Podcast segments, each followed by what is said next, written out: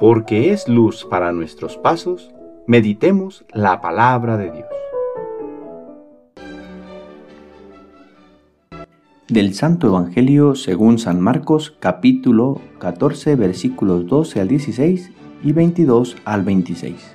El primer día de la fiesta de los panes ácimos, cuando se sacrificaba el Cordero Pascual, le preguntaron a Jesús sus discípulos, ¿Dónde quieres que vayamos a prepararte la cena de Pascua?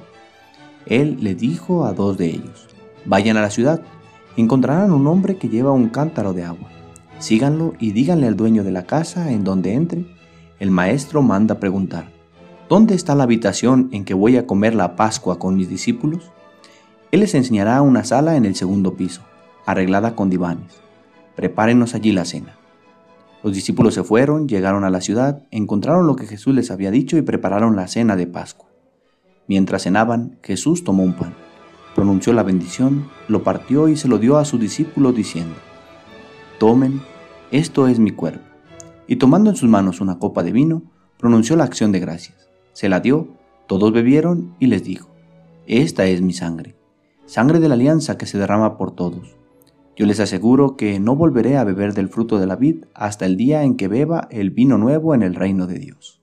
Después de cantar el himno, salieron hacia el monte de los olivos. Palabra del Señor.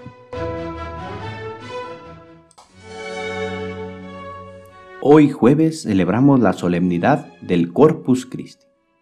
El amor de Dios por nosotros no tiene medida, pues no conforme con haberse hecho hombre por nosotros, dejando de lado todas las prerrogativas divinas, quiso quedarse en el pan y en el vino, los cuales convierte en su cuerpo y su sangre como alimento divino que nos transforma por dentro, haciendo que cada vez que le comemos estemos más unidos a Él y obtengamos de Cristo las fuerzas necesarias para cambiar nuestras vidas y el mundo según la buena nueva de su reino.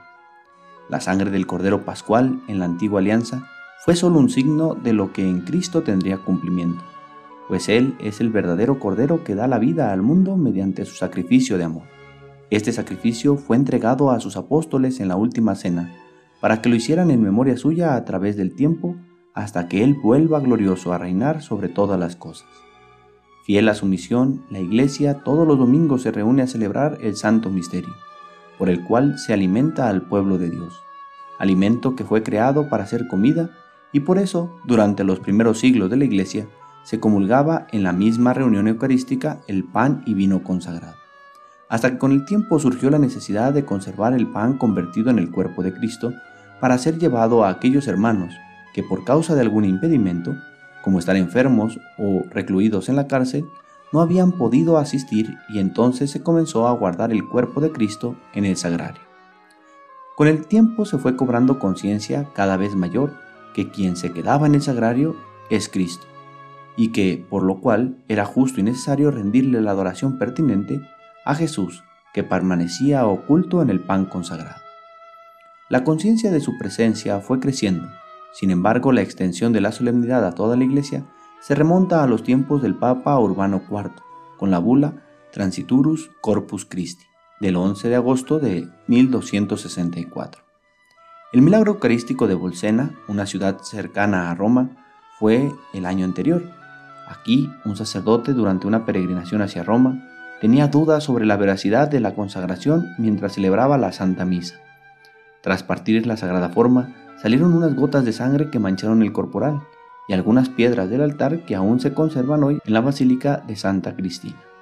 Al extender la solemnidad a toda la Iglesia Católica, Urbano IV estableció como fecha el jueves siguiente al primer domingo después de Pentecostés, 60 días después de Pascua.